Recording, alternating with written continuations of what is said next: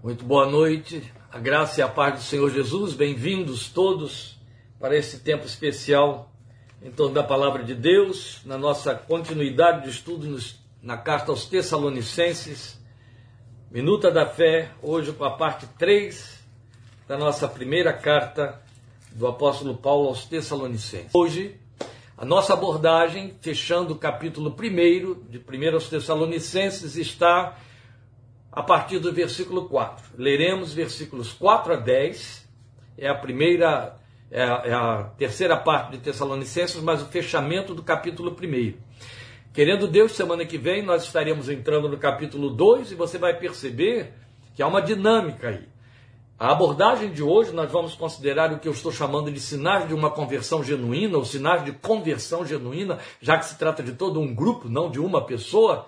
E aqui nós temos então a abordagem feita pelo apóstolo da observação dele quanto à resposta daqueles que foram discipulados, a resposta dada ao Evangelho de Jesus. Quando entrarmos no capítulo 12, na primeira parte do capítulo 2, semana que vem, você vai ver que ele está indo para outra posição. Ele está expondo a participação, o investimento feito pelo apóstolo, pelo discipulador. Então aqui nós temos a resposta ao discipulado.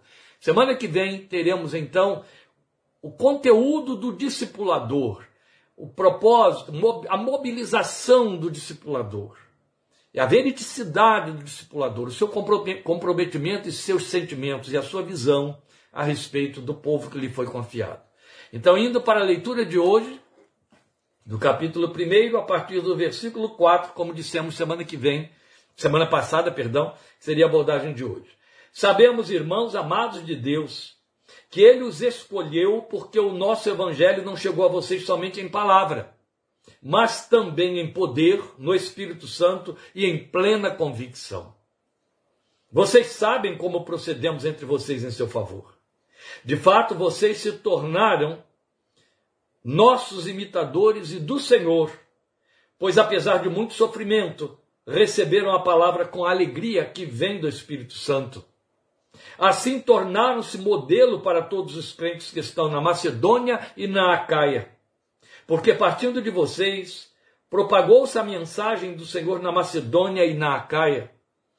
Não somente isso, mas também por toda parte Tornou-se conhecida a fé que vocês têm em Deus. O resultado é que não temos necessidade de dizer mais nada sobre isso, pois eles mesmos relatam de que maneira vocês nos receberam e como se voltaram para Deus, deixando os ídolos a fim de servir ao Deus vivo e verdadeiro e esperar dos céus seu Filho, a quem ressuscitou dos mortos, Jesus, que nos livra da ira que há de vir. Temos diante de nós um trecho muito rico com uma abordagem muito abundante, e eu vou ter de esgotá-la não no seu significado, mas no seu tamanho. E aí você vai gastar aqui hoje tranquilamente a nossa minuta de uma hora, porque nós temos de fechar esse trecho para não perdermos nada da sua riqueza. Veja, o que nós temos aqui é a sequência da saudação, mas ela já foi encerrada no terceiro versículo, como vimos semana passada. Então, encerrada a saudação, o apóstolo começa a elogiar seus destinatários, ele começa a traçar seu, sua ótica, sua visão a respeito deles, mas por conta da alegria de que ele foi tomado, com o retorno que trouxe Timóteo e que aliviou dele, tirou a carga da preocupação que trazia a respeito daqueles irmãos com quem ele não esteve mais, depois daquele período que passou lá, e que aqui mesmo, e também no capítulo 2, nós temos subsídios para entender, como dissemos semana passada, que não se trataram de três semanas apenas, embora o contato tenha sido três sábados nas sinagogas. Mas com toda certeza, Paulo gastou um tempo bem maior do que esse, e para além de sábados, no cotidiano com aquele povo, você vai perceber isso pelo, pelo conteúdo, pela pela forma dele referir-se às respostas, ao comportamento e outras coisas mais, que um período tão curto, uma, um esbarrão de três sábados, não poderiam produzir sob hipótese alguma, por melhor boa vontade que se tivesse a esse respeito. Bem, isso aqui não é o mais importante.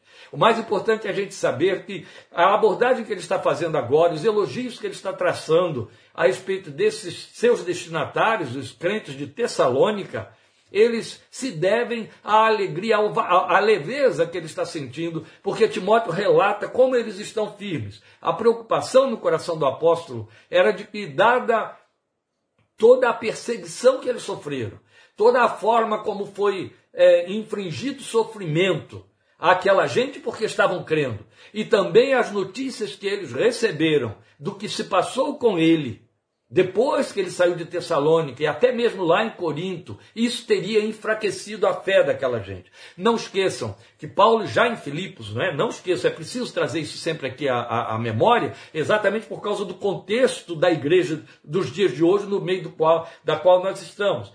Havia uma, uma, um trabalho maligno e carnal feito pelos falsos apóstolos e pelos judaizantes que se aproveitavam do fato de que corriam as notícias da imensa perseguição que Paulo sofria e da parte dos próprios judeus, para dizerem que o apostolado deles não procedia do Senhor, que então a palavra dele não poderia ser levada a sério, eles se aproveitavam das notícias do sofrimento de Paulo para desmerecer o seu chamado e a validade desse chamado e a autoridade da ministração que ele fazia. Algo assim do tipo, e esta é a linguagem odierna. Você passa por tanto, tanta tribulação, sua fé é fracassada, não é escolhido por Deus, é um crente fracassado. Isso está em voga aqui entre nós. E esta era uma das razões de Paulo estar preocupado com os irmãos de Tessalônica. Porque se esta gente tivesse se infiltrado lá, teria muito material para usar, segundo a sua inverdade, seu falso evangelho, e dizer a eles: olha, não continuem firmes nisso que Paulo ensinou a vocês, não. Vocês têm que se deixar circuncidar, têm de cumprir a lei de Moisés, não pode acreditar nisso de que a graça bastou, porque ele é um fracassado. Olha lá como ele é perseguido. Se ele fosse um homem escolhido por Deus e eleito por Deus, não estaria sofrendo tanto como está, e por aí vai. Esse era o trabalho que eles faziam. Essa era a preocupação no coração do apóstolo quanto a esta mina de contaminação. E então ele pede a Timóteo que vá lá ver como aqueles irmãos estão. Timóteo volta e quando traz um relato de uma fé pujante, um povo firme e com um testemunho extraordinário, esse homem exulta. E aí a sua alegria é extrapolada aqui dentro da carta, nas na, na, na, forma verbal, na força das palavras de que ele se serve para elogiá-los e para falar dessa mesma alegria que ele está sentindo no seu coração. Então a sua preocupação estava aliviada a respeito deles. E aí a gente pode entender bem como é a alma desse servo de Deus, porque se aos coríntios ele disse: Quem enfraquece que eu também não enfraqueça? De igual maneira, saber da saúde espiritual daqueles irmãos tão queridos Evidentemente que iria traduzir uma alegria muito recompensadora para o coração do servo de Deus. Mas não era para menos. Porque esse relatório de Timóteo pontuava reações de fé que, na verdade, embora tenham sido reações de fé no coração daquela gente, num contexto de perseguição, é, essas reações devem acompanhar e evidenciar as características de uma vida que experimentou com efeito o encontro com Cristo especialmente se não houver pressão, perseguição, sofrimento externo, como acontecia com aqueles. Se debaixo de tanta perseguição e sofrimento, aqueles irmãos puderam dar respostas que Paulo alinhava aqui para nós, o que se esperar de nós nesta liberdade abusiva até que nós temos, graças a Deus, para pregar, receber, ouvir o Evangelho, frequentar igrejas, portar nossas Bíblias, ler, falar da nossa fé, sem que ninguém nos ponha na prisão ou cadeia por conta disso. Qual é a resposta que nós podemos dar de que tivemos de fato o um encontro com Cristo? Esses irmãos servem de referência para nós. O que conhecemos como conversão. Esta gente traduz para nós os sintomas, os efeitos, as evidências de uma conversão genuína. Foi com que eu comecei essa abordagem aqui de hoje. Então, é importante ressaltar que não se trata de uma evidência primeira, de um momento, de um ato de um culto e a impressão que fica de uma resposta instantânea. Não, é permanente.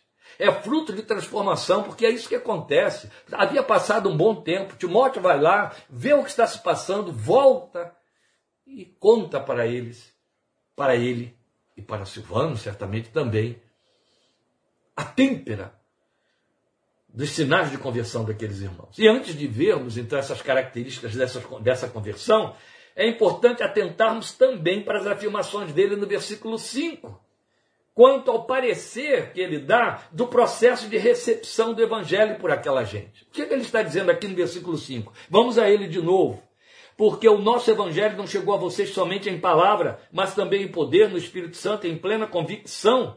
E aí ele tinha dito no versículo 4: Sabemos, irmãos amados de Deus, que ele os escolheu Aí ele vai dizer, porque o nosso evangelho chegou com todo esse poder aí. Então ele afirma a sua certeza da eficácia da vontade de Deus sobre aquelas vidas, por conta da forma como responderam ao evangelho que lhes foi pregado. Na verdade, o que Paulo está falando aqui é algo de que se serve muito Martin Lloyd Jones. E ele costumava dizer, até desafiando seu auditório, seus ouvintes, qual é a garantia que eu tenho de que alguém é de fato uma pessoa eleita por Deus para viver o Evangelho de Cristo Jesus. Pela resposta que ela dá ao Evangelho. Ela responde favoravelmente ao Evangelho, se apega a ele, está mais do que evidente que pertence ao Senhor. Nós temos evidências disso aqui, isso é muito interessante.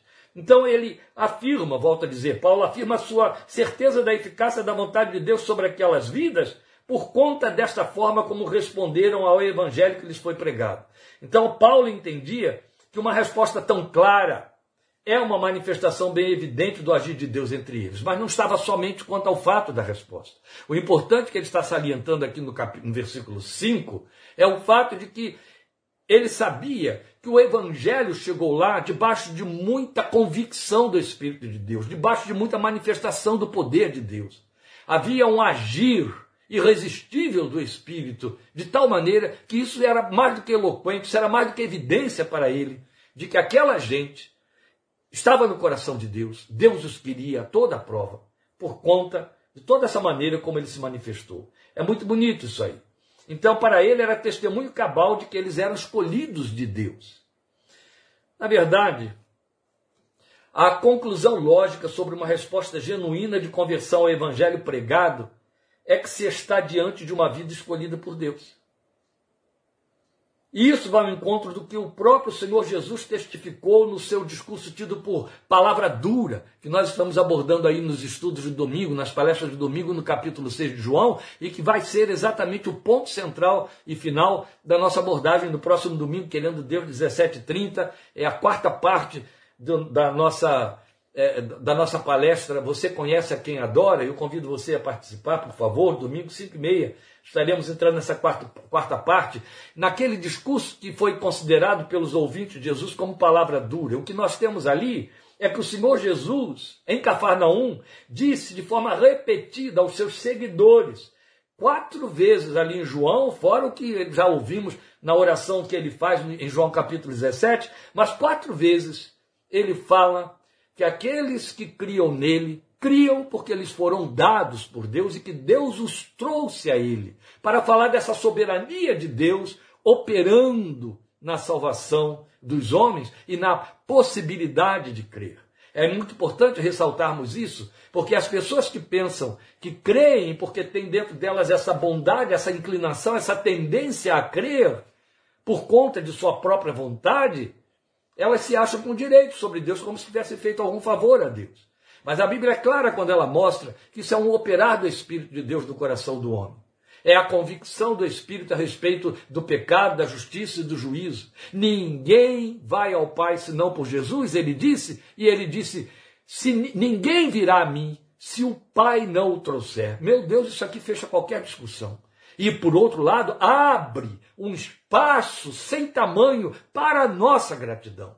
Então, se eu estou diante de vidas convertidas, genuinamente convertidas ao Evangelho, se eu entendo que sou e sinto que sou um homem em cujo coração o Espírito Santo habita, eu tenho que me arrastar de gratidão por toda a minha existência, não só pelo fato que não é só, não é? A salvação foi operada e operou um resultado na minha vida, mas o fato de que fui levado a alcançá-la, fui movido por Deus a crer nela, nesta obra, a me deixar ganhar. Isso é obra do Espírito de Deus. A salvação parte de Deus. A graça que nos salva veio de Deus. O plano é dele. E alcançarmos também parte dele. Eu vou ler os textos de João, embora a gente vá abordá-los provavelmente também é, domingo que vem.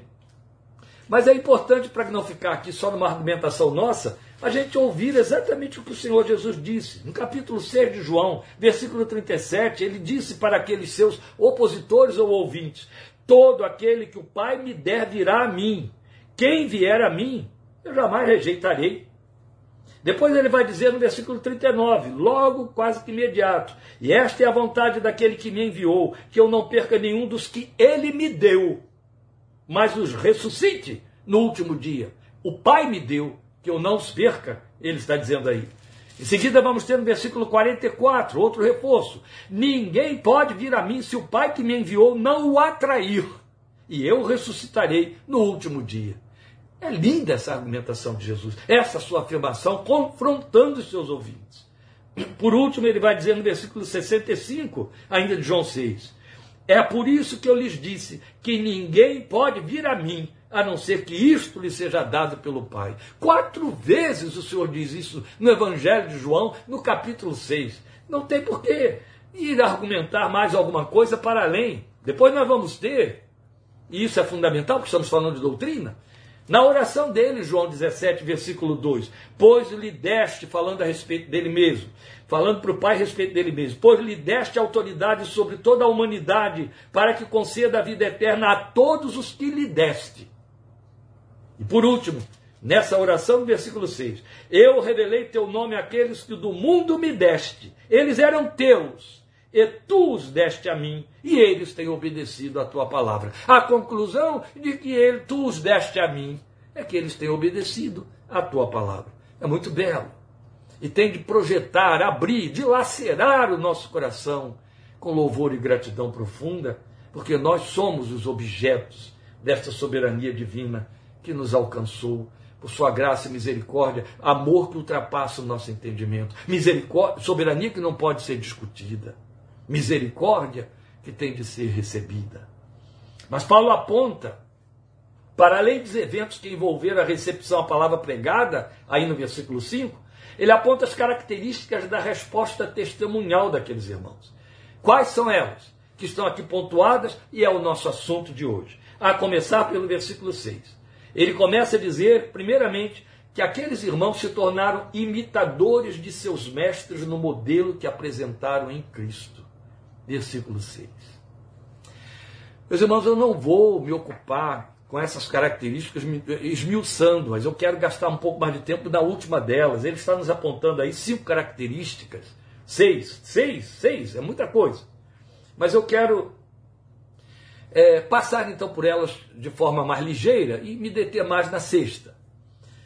Mas eu não posso deixar de considerar com você o fato de Paulo dizer que aqueles irmãos se tornaram seus imitadores e do Senhor quando receberam a palavra. Esta é uma característica, claro, de corações obedientes, tementes, sujeitos. É evidente que imitador é aquele que não serve, não, não oferece oposição. Até se abre sem reserva. Coração aberto para o Evangelho. Quando ele diz se tornaram meus imitadores, nossos imitadores, ele está dizendo vocês nos colocaram como referências, como alvos. A vida espiritual, o evangelho é trabalhado em termos de discipulado e em cima de discipulado. Foi Jesus que estabeleceu isso. É uma cadeia de discipulado. A igreja é formada por discípulos e discipuladores, discipuladores e discípulos. Sempre foi assim. Jesus criou isso. Eis aí vos dou autoridade, indo, façam discípulos em todas as nações, façam seguidores, façam aprendizes. E o, importante é que a característica do discípulo é que ele se torna imitador do seu mestre, do seu discipulador. A igreja tem que ser formada por discipuladores. Isso significa, minimamente, que cada um de nós precisa ter referências, referências humanas. Vidas nas quais nós vemos marcas, selo de Deus, a evidência do Espírito de Deus, que se tornam alvos para nós, referência para nós sabermos onde queremos chegar, onde devemos chegar, padrões humanos. Para que a fé não fique sem vínculos, a fé não fique aleatória, a fé não fique uma retórica, a fé, a confissão, a vida de fé não fique sem propósito. É preciso olhar e, e saber onde estão nossas referências. Quem são nossas referências? Isso é ponto de partida, isso é estabelecimento de propósito para crescimento espiritual. Aqueles irmãos não perderam tempo. Eles receberam o discipulado das mãos de Paulo, Timóteo e Silas. Timóteo e Silas ficaram lá um bom tempo, depois que o apóstolo saiu. Paulo toma conhecimento de que eles passaram a viver de acordo com o que receberam e copiando a maneira deles viverem. Algo assim do tipo, minimamente, como que Paulo faria nessa questão aqui? Como ele resolveria esse problema? Como ele responderia? Como ele viveria essa situação? Ou este desafio? Isso é para dar um exemplo assim, em passando. Mas é lindo saber, neste mesmo versículo 6, ele dizer que apesar de muito sofrimento, eles receberam a palavra com alegria que vem do Espírito Santo. Como é importante ele ter posto isso aqui junto de dizer, do, do, no momento em que ele fala de que eles foram imitadores deles. Então é lindo saber que a palavra produziu alegria espiritual neles. Isso nos faz lembrar o texto que citamos domingo, de Romanos 14, 17. Quando Paulo diz que o reino de Deus não é comida nem bebida, mas alegria, mais justiça, paz e alegria no Espírito Santo. É lindo. São evidências de conversão. Porque é evidente, a pessoa vem com toda uma carga de uma vida maligna, uma vida mundana, sobrecarga das desgraças da vida. Ela vem com dores, ela vem com gemidos. Ela não passa por um processo de libertação que transforma o seu contexto, o seu entorno. A transformação é interna. A transformação é por dentro. A transformação é subjetiva. A transformação é individual, singular.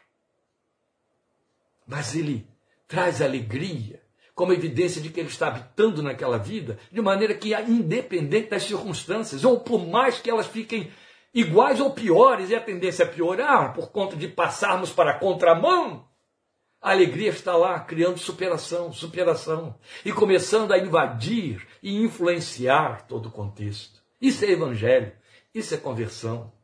Sintoma de que o reino se instalou, justiça, paz e alegria do Espírito Santo. Estava ali essa gente comprovando isso e Paulo testemunhando, porque Timóteo trouxe esse relatório para ele.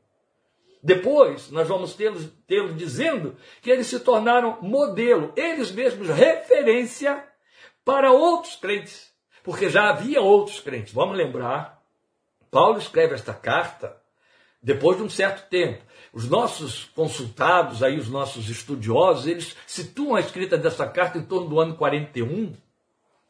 Mas, e é muito provável que tenha sido isso mesmo, exatamente por causa deste ponto aqui do versículo 7. Vejam, coisinha tão pequena, mas como é importante historicamente falando. Assim tornaram-se modelo para todos os crentes que estão na Macedônia e na Acaia. Que linguagem é essa? Macedônia e Acaia. Macedônia era o lugar onde eles estavam, era o norte da Grécia. A Grécia não, tinha, não era conhecida como Grécia naquele tempo. Ela era conhecida, a, a região era conhecida como Macedônia, que era o norte da Grécia. A Macedônia, norte da Grécia, era Europa. E o sul, a parte mais para o sul, a Caia, que envolvia a Turquia e que já entrava pela Ásia, já era a Ásia. Então, na verdade, Paulo fala de eles se tornaram modelos para os crentes da Macedônia, que no caso seriam as igrejas mesmas de Filipos e Tessalônica, e Beré, que compõe a região da Tessalônica. Então, quando Paulo diz, vocês se tornaram modelo para os crentes, aí, de, da, aí mesmo de Macedônia, da Macedônia, quer dizer, provavelmente da igreja de Filipos, de onde Paulo saiu para evangelizar Tessalônica, lembrem disso. Mas ele vai dizer também que eles se tornaram exemplo para os crentes da Acaia, do sul, onde já tínhamos minimamente Corinto, onde também estava Atenas. E havia várias outras igrejas já. Mas é muito importante a gente saber de um detalhe. Essas regiões, ou a Grécia estava dividida nessas duas regiões, Macedônia no norte, Acaia no sul, até o ano 44. A partir do ano 44, por um decreto do imperador de Roma, a região foi unificada. E aí se tornou uma coisa só, a Grécia como nós a conhecemos. E Paulo, ao se referir a essa região nessa sua divisão, significa, no mínimo, que ele escreve esta carta antes do ano 44. Então, nossos historiadores estão certos quando a situam aí entre 41 e 42, bem no início da, da sua ministração. Mas esse início não significa que só existissem as igrejas de Filipe, Tessalônica, Beré. Não. Já havia as igrejas da Caia, já tinha Corinto. E provavelmente algumas outras que estavam, já tinham surgido por ali. A dinâmica não cessava. Mas o importante é Paulo estar salientando que uma das evidências que eles passam de sua conversão é que eles próprios se tornaram referência, se tornaram modelo. Deixaram de ser, desculpa a vulgaridade, Maria vai com as outras. Ou seja, aquela pessoa que é igual um nariz de cera, ela pega a posição, ela pega o formato de aquilo em que é colocado. Não. Elas já adquiriram um padrão, já assumiram um padrão, o padrão do reino, e esse padrão já ficou definido. De forma que outros começaram a citar aqueles irmãos para dizer, mas os crentes lá de Tessalônica, mas os irmãos de Bereia, e por aí vai. Eles agem dessa maneira, eles trabalham dessa forma. E Paulo vai além para dizer que há um outro, uma outra evidência dessa conversão poderosa que ocorreu lá. Volta a dizer, evidências que precisam ser achadas, elas são universais na vida dos conversos ao Evangelho de Jesus, em cujos corações o reino entrou em cujos corações o Espírito do Reino habita, Espírito do Filho. Eles se tornaram testemunhadores do Evangelho recebido, está aí no versículo 8, porque partindo de vocês propagou-se a mensagem do Senhor no norte e no sul, na Macedônia e na Acaia. Que lindo! Eles se tornaram testemunhadores do Evangelho tal como foi estabelecido por Jesus. Vocês vão receber poder ao descer sobre vocês o Espírito Santo e então serão minhas testemunhas propagadores. Isso nos lembra aquela palavra dos apóstolos diante das autoridades do Sinédrio, quando foi dada a eles a ordem de calarem a boca e não falarem mais do nome do Nazareno. E eles disseram: Não podemos deixar de falar do que temos ouvido e visto. Sabe, a Bíblia nos fala de Nicodemos que procura Jesus durante a noite, mestre de Israel. A Bíblia nos fala de José de Arimateia, que aparece ali no momento final, do ministério do Filho de Deus. E alguns tomam esses dois homens aí para falar de discípulos ocultos de Jesus. O Senhor nunca estabeleceu sua igreja para que ela fosse tão invisível que se tornasse oculta. A verdade é que a dinâmica do Evangelho cumpre João 7,37. O Filho de Deus disse: Meus irmãos, eu sei que eu vou criar um desconforto, e esse desconforto é inevitável. Eu vou talvez tirar um pouco do seu sono, e tomara que seja assim. É importante. Mas vamos lembrar que Jesus deixou muito claro, ele não disse que pode acontecer, ele afirmou categoricamente que é, um, é uma sucessão de efeitos. Ele deixou claro que aquele que nele cresce, rios de água viva fluiriam do seu ventre. E aí João explica, isso ele diz com respeito ao Espírito Santo, que haveriam de receber todos os que nele crescem para dizer que quando o Evangelho entra na nossa vida, o Espírito Santo passa a habitar dentro de nós, não temos como segurar as comportas. Tanto que não podemos nos ocultar, quanto também não suportamos ficar calados. Ao Espírito de justiça do Reino, à necessidade de compartilhar a graça redentora, de transmitir a paz que reina no nosso coração. Há um espaço aberto para amar quando antes só havia ódio, divisionismo, separação, separatismo.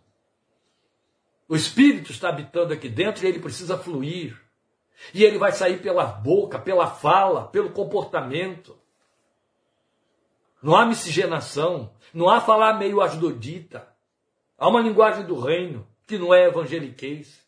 Ela é fruto do que o coração está cheio, Jesus disse. A boca fala do que está cheio o coração. Se o coração está cheio do Espírito, é o que a boca vai dizer. Há toda uma diferença. Há toda uma diferença.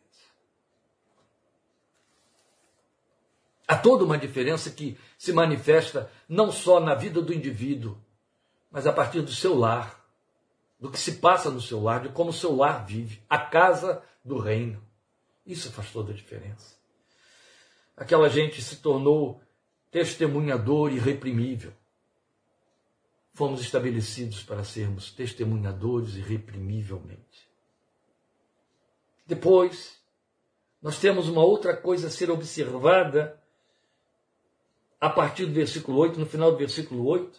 Ele diz assim: não somente isso, quer dizer, tem mais. Também por toda parte tornou-se conhecida a fé que vocês têm em Deus. O resultado é que não temos necessidade de dizer mais nada sobre isso. Meu Deus, quando eu li isso aqui, meu coração balançou. Eu fiquei pensando: que rebanho é esse? Que rebanho é esse? Eles deram resposta com uma fé eloquente. Aí a pergunta que eu ponho e coloco isso aqui entre parênteses é: apaixonados? Apaixonados? Independente de questão de temperamento, queridos irmãos, isso não tem a ver com temperamento, quem está falando aqui é um psicólogo também. Paixão por Deus. O amor do Evangelho em nossos corações são coisas que não podem ser ocultadas. Essa gente revela uma fé apaixonada. E não pode ser diferente. Eu disse aí, prometi, alguns entendem que é uma ameaça, e depois de terminarmos João 6, vamos falar sobre nós o amamos. Lembra, eu falei isso domingo passado. Está no meu coração, esta mensagem virá. Mas a Bíblia é clara, na boca de Jesus, que o amor que o Espírito derramou em nossos corações, ele é excedente. Ele excede a tudo. O próprio Deus requer isso. E Jesus reafirmou isso. Foi ele que reclamou da igreja de Laodiceia que ela voltasse ao primeiro amor. Ela tinha substituído isso por ações, ativismos e seu egoísmo. Suas paixões, até com nome de fé. Mas ele disse que, sabe, aquilo que foi simplificado, e aí nos catecismos católicos é repetido, amar a Deus sobre todas as coisas. Meu Deus, é, é tão fácil verbalizar, verbalizar, verbalizar. É muito fácil bater no peito e dizer eu amo a Deus, eu amo. Ele, ele, ele pontua, ele define as dimensões desse amor. Ele chega e diz: ninguém há, ninguém pode amar a mãe, pai, irmãos e filhos mais do que a mim. Ele vai no, no centro nervoso e sensitivo da nossa alma. Quem não consegue amar mãe, pai, irmãos e filhos é animal, irracional, ofendendo com isso eu, todos os animais racionais. É uma aberração humana. É o mínimo que se pode esperar que o ser humano minimamente ame mãe, pai, irmãos e filhos. Cônjuge nem entrou aí. Mas o que ouvimos o Deus do Evangelho dizer é que o amor a Ele tem que superar esse. E a questão é que a experiência humana parece que vai no máximo até esse limite. Se torna amor sacrificial, especialmente o amor de mãe. É sacrificial. Amor de irmãos muitas vezes se revelou sacrificial. A questão é que o nosso Deus diz quanto você entende, sente e prova que ama os seus que lhe são tão caros? Até que ponto você vai por conta deles? Seu amor por mim tem que exceder isso aí. O evangelho é desafiador, entende? Por isso que eu tenho repetido muito aqui que não se brinca de evangelho, não se pode fazer igreja festeira, oba-oba Jesus. Evangelho é muito sério. O nosso conforto é saber que Romanos diz para nós que o amor de Deus está no capítulo 5, foi derramado em nossos corações pelo seu Espírito que nos foi dado. Quando o Espírito habita aqui dentro, esse amor apaixonante, apaixonado, que os Tessalonicenses revelaram, está junto. Isso explica porque muita gente parte para missões audaciosas, faz renúncias e abandonos. Você não tem que fazer renúncias e se envolver em missões para provar a si mesmo que ama a Deus sobre tudo, mas é fato. E quando nós o amamos na medida do que ele pretende, e não é só, ele diz que é com toda a nossa força, todo o nosso pensamento, todo o nosso coração, toda a nossa alma. Toda, toda, não é meia. Não é tudo com metade, nem é metade de tudo. É toda. É muito exigente, é um amor exigente. E ele tem todo o direito para isso. Porque quando nós amamos a Deus, acima dos que temos ao nosso redor, eles são os primeiros a serem amplamente abençoados.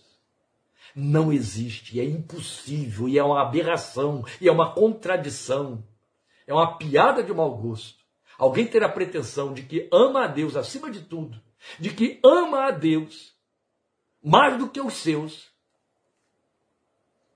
e não revela esse amor para com seu próximo ou para com os seus. é automático transferir. É a mesma história da paz. Se eu estou em paz com Deus, essa paz se manifesta no meu entorno. Eu a transfiro para os outros. Jesus deixou isso muito claro. Se você entrar numa determinada casa, ao entrar ali, diga: paz seja convosco. Se houver ali um filho da paz, ele a receberá. Se não houver, sai dali e essa paz volta para você. Oh, que lindo isso. Paz para dar, amor para dar. Se eu amo a Deus acima da minha esposa e de minhas filhas, eu vou amar as minhas filhas no nível do divino. Entende? O Evangelho é sábio. Mas aqui eu estou falando de sintoma de conversão. Paulo disse: nem preciso falar mais nada a respeito dessa fé que vocês revelam, que está sendo repercutindo, todo mundo está sabendo. É apaixonada ou é apaixonante. É uma fé eloquente.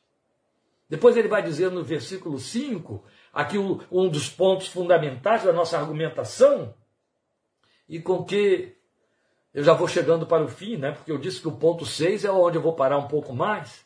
Mas no 5, versículo 9, ele vai nos falar de vidas transformadas. Bem, eu acho que é chover no molhado falar que conversão tem como testemunho, como prova, como sintoma, como evidência ou característica, o nome que se queira dar, transformação. Conversão é transformação, conversão é mudança de vida. A palavra conversão aplica-se a isso. No hebraico, shuv, quer dizer volta. E no grego do Novo Testamento, que a usa exaustivamente, é metanoia, mudança de entendimento. Mudança de entendimento. Mudança de mente, meu amado, minha amada irmã. A conversão significa que sua mente mudou, mudou do seu curso. Paulo disse que enquanto não éramos crentes, nós andávamos segundo o curso do Deus deste século.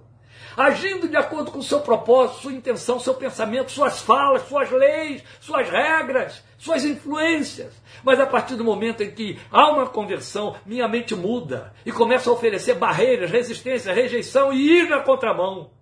Esta é a razão porque os cristãos foram tão perseguidos no início do, do, do, Evangelho e hoje ainda em muitas regiões do mundo, especialmente em algumas regiões bem remotas aqui do Brasil, ainda há perseguição, mas não precisa ir tão longe. Vá nas grandes metrópoles, nas, dentro dos lares das pessoas de, de maior cacife financeiro, de maior requinte, onde todos estão exigindo uma vida é, que, de aparência, ou uma vida que mostra que o sujeito é descolado, e você vai ver que ele sofre perseguição ali, se ele diz não vou, não quero, não acompanho, não me satisfaz, não me atende, não é isso que me atrai.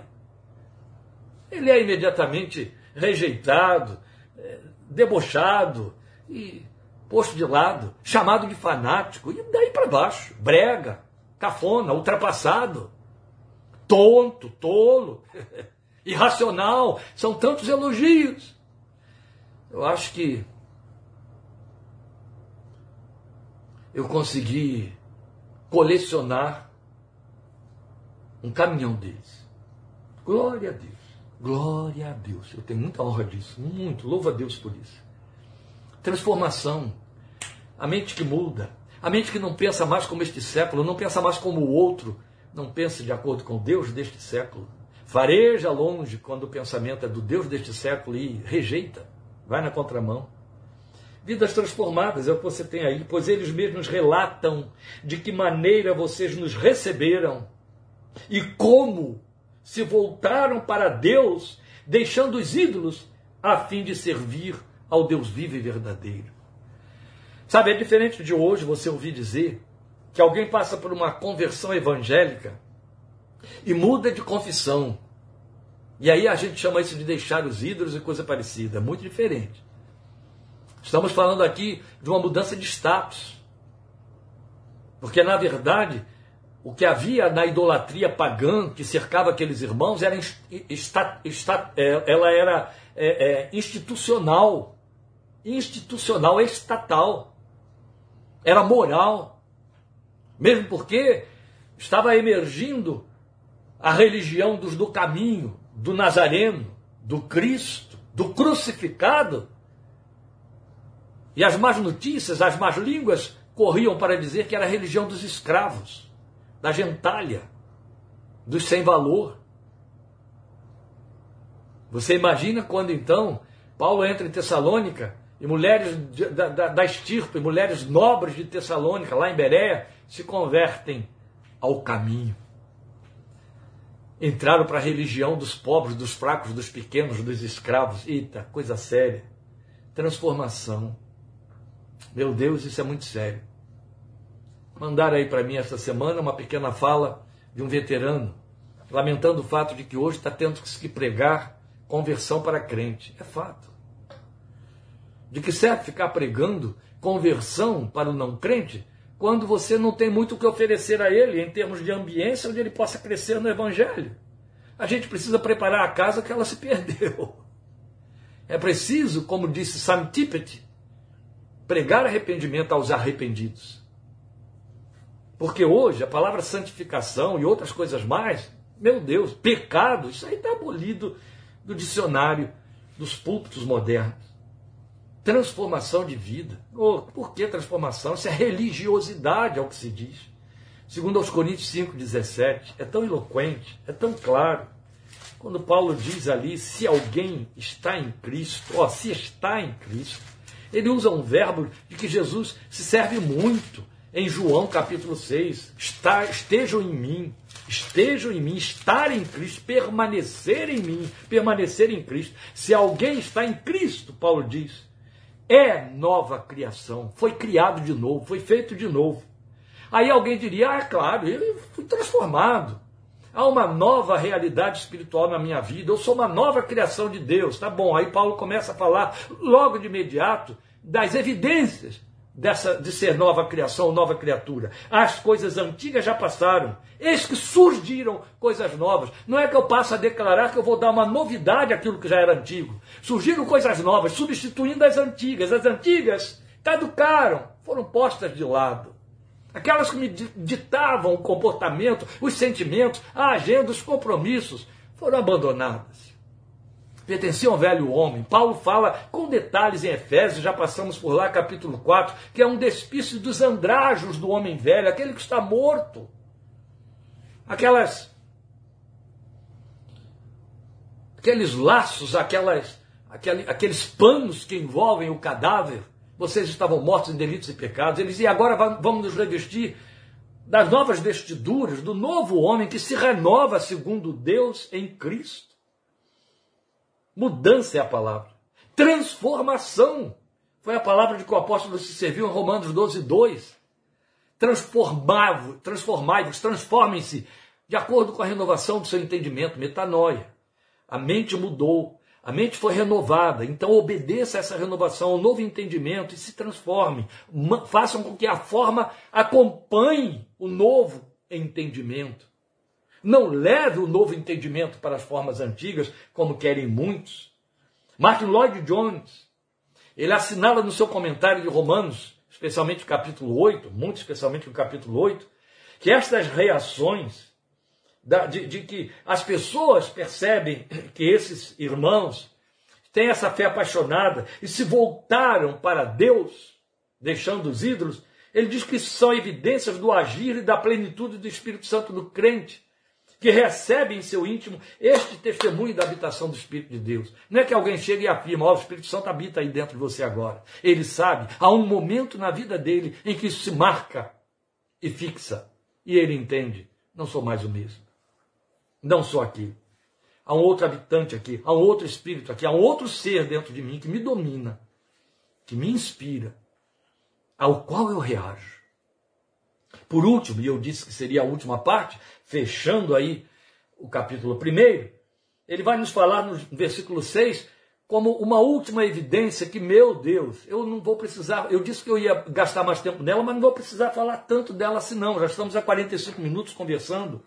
Porque ele diz assim, que as pessoas perceberam e relatam a respeito daqueles irmãos, como eles receberam os seus discipuladores, como se abriram para eles, esse é um ponto. Como eles se voltaram para Deus, provando isso ao deixarem seus ídolos. E aí se voltaram para o Deus vivo e verdadeiro. Então as pessoas comentavam isso. E as pessoas também comentavam o que percebiam neles o quê? Que eles, ao deixarem os seus ídolos e voltaram-se para o Deus vivo e verdadeiro, se tornaram cheios de esperança dos céus, esperando dos céus, o Filho de Deus, a quem ele ressuscitou dos mortos. Que coisa linda! O que ele está dizendo é que aquela, aquela gente evidenciou por último, como sintoma claro de conversão, esperança quanto ao futuro, esperança quanto à vida eterna, esperança quanto à vinda de Cristo, esperança quanto a uma das mais, a uma magna promessa da fé cristã, uma das mais solenes. Por esta razão é que Paulo escreve esta carta, porque eles investiram tanto a sua esperança na volta de Cristo que pararam até de pensar em outras coisas. Mas, meus irmãos, isso aqui é um ponto sumamente importante para nós. Porque vivemos hoje um contexto em que os crentes estão sendo induzidos a terem uma fé temporal. Atacamos isso semana passada e o verbo é este, eu quero insistir nele, atacamos. Porque nos, estamos imbuídos da defesa do evangelho genuíno de Jesus. Esse é o nosso compromisso. Atacamos essa imoral doutrina de temporalidade que seduz o crente a esperar em Cristo somente quanto às coisas desta vida, e Paulo já nos disse em 1 Coríntios 15, 19, que estes são os mais infelizes de todos os homens. São pessoas comprometidas com o desespero, com a vergonha, com o mau testemunho, porque elas querem um Cristo que resolva as suas, os seus desejos e as suas agruras do cotidiano. Elas querem magia da fé. Elas não usam a fé para serem, receberem suporte, serem socorridas, para que o milagre intervenha, elas só querem isso. Elas não têm espaço para aceitar o silêncio de Deus, a não resposta de Deus, o sofrimento da parte de Deus e a morte, outro tanto. Não há esperança lá dentro. Aliás, algumas palavras que se tornaram segredos fechados, as sete chaves: pecado e vida eterna. Porque vida eterna fala em morte. A primeira coisa que tem de acontecer na vida de um homem, de uma mulher, em cujo coração o Espírito Santo entrou, é o cumprimento do propósito básico do Evangelho de Jesus: libertar os homens do medo da morte a que Satanás os mantinha cativos. É isso que a palavra de Deus diz para nós.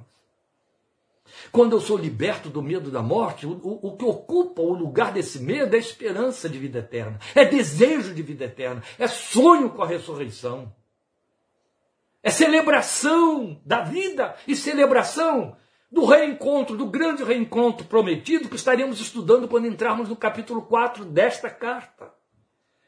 Paulo posicionou muito bem os Tessalonicenses quanto a esta esperança, dizendo para eles: não fiquem tristes a respeito dos que já foram, vocês não os perderam. Vocês vão recebê-los de novo. Aleluia. Vocês vão tê-los de novo. Vocês vão abraçá-los de novo. Eles voltarão com o Senhor. Eles estão no plano humano dormindo, mas encontram-se com o Senhor e voltarão com ele de lá. Então vocês não fiquem desconsolados, mas consolem-se uns aos outros quanto a esta esperança. Aí vale lembrar a gloriosa mensagem de um dos hinos da nossa inologia moderna, um dos mais belos de todos, cantado aí pelo grupo do Paulo César. Ó oh, Pai, eu queria tanto ver o meu Senhor descer vindo me encontrar. Eu posso até imaginar a excelente glória do meu Senhor Jesus. E aí ele vai cantando do grande encontro. O encontro nesse dia em que vai poder rever os amigos a quem chamou de irmãos. Meu Deus, se eu não quero pensar em Cristo quanto ao meu futuro, quanto à vinda, e não é só, estamos falando de ressurreição, de vida eterna, mas a esperança dessa gente, esperar do céu seu filho, aponta diretamente para a parousia, para a vinda de Jesus, que é outra doutrina, outra palavra hermeticamente fechada e escondida dos púlpitos. Mesmo porque está evada de ignorância, de distorções mas a magna esperança que impulsiona a vida para frente, entende? Quando o crente não tem essa esperança da volta de Cristo, quando não pode cantar como nossos irmãos assembleanos no, no hino 300 da harpa cristã, nossa esperança é a sua vinda, eles ficam olhando para o relatório dos jornais, eles ficam olhando para as realidades, para as propostas da ciência, a descoberta de tal cura, a descoberta de, da, tal evitação, o escape aqui, a, a energia verde que vai mudar isso aí, uma vez que a energia fóssil está se esgotando, então há solução, a ciência tem resposta, o homem não morrerá mais mais. E por aí vai. Fica cheio de esperanças terrenas. E olhando uma história que fica correndo em círculo, quando a Bíblia nos fala de uma história linear. A história da humanidade está correndo para um ponto final. Ela corre para o encontro daquele dia que vem e muda toda a história acaba com a nossa história e começa uma nova história para nos levar a viver nos novos céus e nova terra nos quais habita a justiça. Quando o evangelho entra na sua vida, ele tem que entrar com toda essa carga, ele tem que colocar essa esperança aí dentro de você. Quando não há essa esperança aí dentro de você, questione a fé que está aí dentro, questione a pregação que lhe foi feita, questione que evangelho está aí. Olhe para frente. E o que você aguarda? Quando você abre a janela da manhã do seu dia para ir trabalhar, lá dentro o coração pulsa na expectativa: pode ser hoje, pode ser hoje. O dia eu não sei, lembra Ana Maria? Do regresso do esposo. Porém, os sinais vêm encher-me de gozo. Cantávamos isso. As pessoas ficam se prendendo a esperanças terrenas. Só há uma esperança para o crente. Essa história está nos seus estertores finais. E não há resposta humana, não há resposta política, não há resposta em tribunais, não há resposta de justiça humana, não há resposta da ciência para a fatalidade da história humana neste mundo. A resposta é: Cristo vem e interrompe esta história e recomeça um plano todo novo, para o qual a cruz é a chave e abriu a porta para os que nele creem. Essa esperança tem que arder em nossos corações, como ardia no coração dos irmãos de Tessalônica.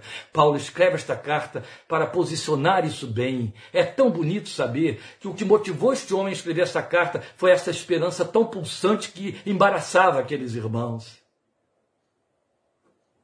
Hoje nós precisamos encontrar qual é o crente que está esperando pela vinda do Senhor. Na antiguidade, no início do Evangelho, os crentes se encontravam e se saudavam dizendo: Maranata, vem, meu Senhor. Maranata, que Ele te abençoe e que nós estejamos aguardando essa vinda de Jesus com o coração cheio de esperança e de gozo, que ela seja o superlativo das nossas visões cotidianas. Amém? Que ela seja o bálsamo, que ela seja o linimento, que ela seja o grande conforto de todas as circunstâncias que às vezes nos levam a maldizer, lamentar, gemer e chorar. Mesmo porque, meus irmãos, aí eu falo de dentro da minha experiência com muita autoridade. Eu tenho muita coisa boa, além do meu Senhor, eu tenho muita coisa boa me aguardando na sua vinda. Eu tenho gente inesquecível com quem eu quero voltar a ter minha comunhão e os meus diálogos que a morte interrompeu, mas a vida vai trazer de volta. Aleluia! A nossa esperança é a vinda de Jesus. Glória, glória seja o seu nome. Amém, Neuza. Estaremos juntos de Edgar de novo. Com toda certeza. Juntos do João outra vez. Com toda certeza. Verei minha Dorcas. Estarei com Antônio Elias. Estarei com gente cujo, cujo conhecimento eu só tinha do nome mas eu poderei vê-los tanto quanto a palavra diz que eu estarei com meu Senhor e face a face o verei. Aleluia. Deus te abençoe e te fortaleça. Até domingo, cinco e meia, em nome de Jesus. Um grande abraço. Obrigado por sua companhia. Amém.